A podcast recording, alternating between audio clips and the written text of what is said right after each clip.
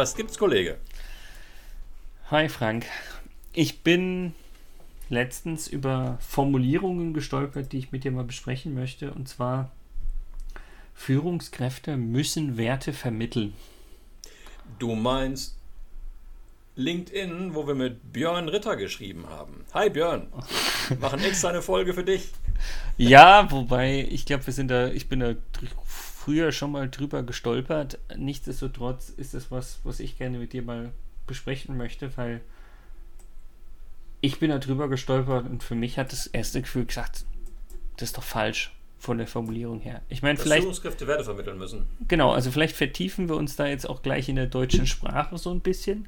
Aber für mich hat vermitteln direkt so ein bisschen den Charakter, so von wegen, ich als Führungskraft gebe die Werte, die ich sozusagen lebe, vorlebe, gebe ich sozusagen meinen Mitarbeitern auf, also aufdoktrinieren. Ist jetzt natürlich wieder ein bisschen hart, aber da musste ich sofort bei Vermitteln dran denken.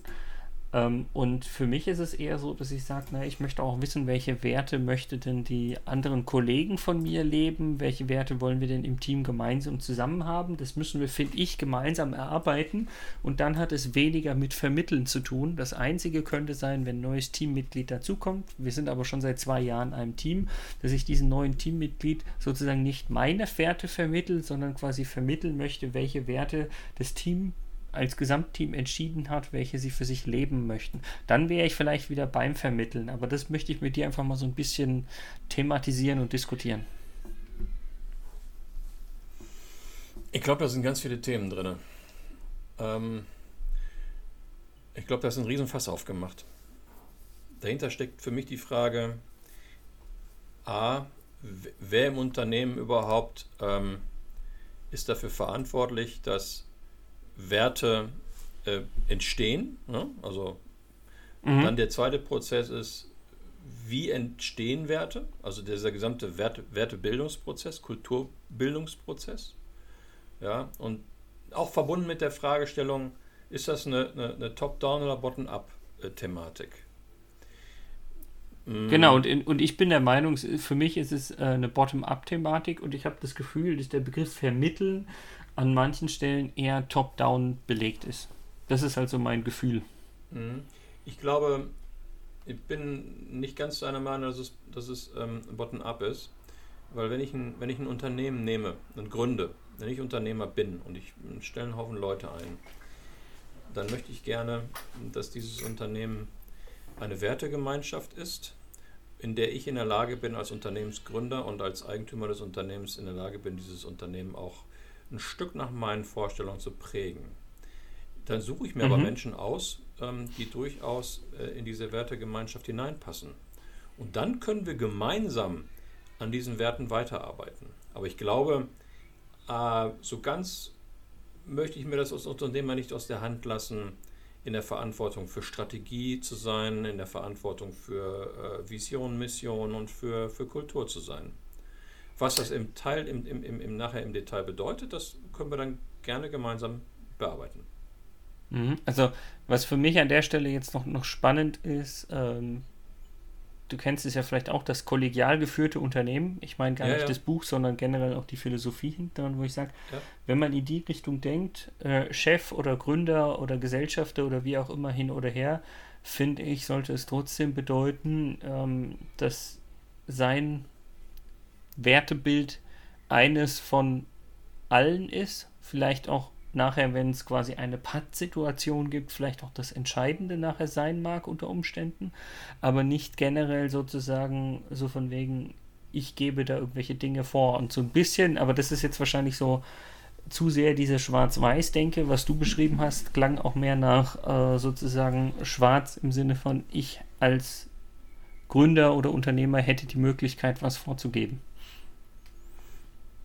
Ich glaube, das ist auch etwas, was viele Mitarbeiter erwarten. Also das, das kollegial geführte Unternehmen, ich habe das Buch äh, kursorisch gelesen.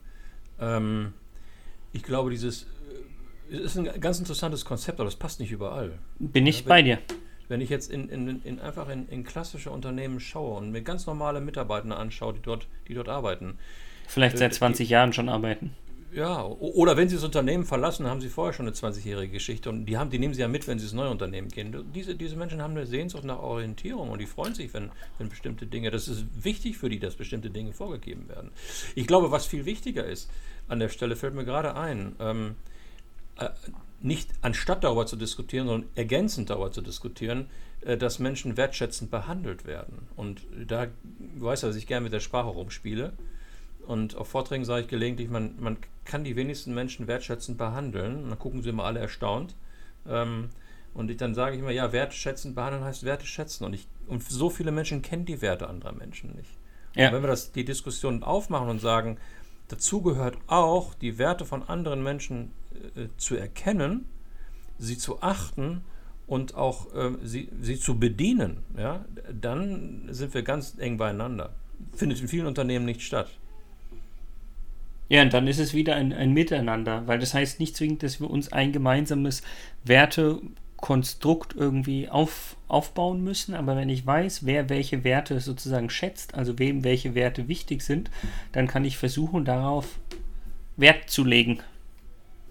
Ja, bin ich, bin ich bei dir. Und dann muss ich dafür Sorge tragen, und das ist wiederum meine Aufgabe als Führungskraft oder als Unternehmer, gerne auch, ähm, dass die Werte derjenigen, die bei mir arbeiten, äh, ein bisschen harmonisieren. Ne?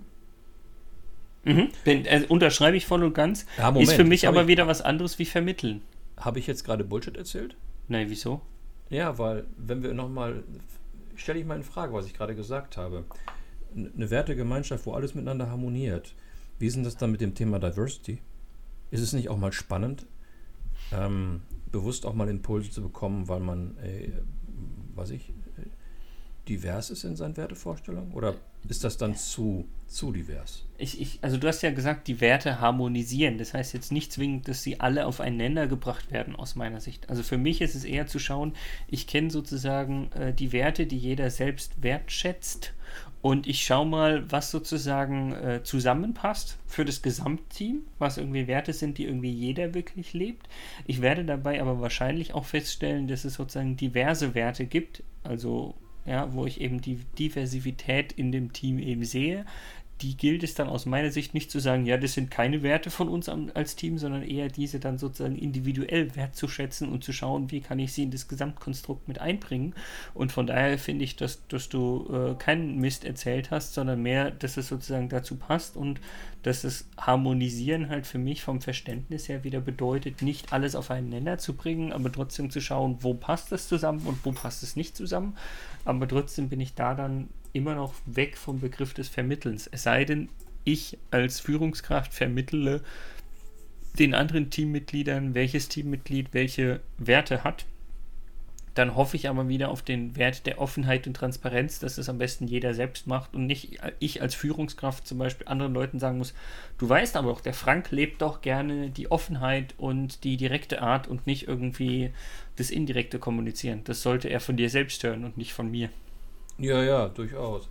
Ähm, aber ich mag eigentlich jetzt gar nicht mehr darüber diskutieren wollen mit dir, ob Führungskräfte Werte vermitteln Ist gut. oder nicht, weil wir haben eigentlich den Prozess, wie es laufen sollte, glaube ich, gerade ganz gut beschrieben.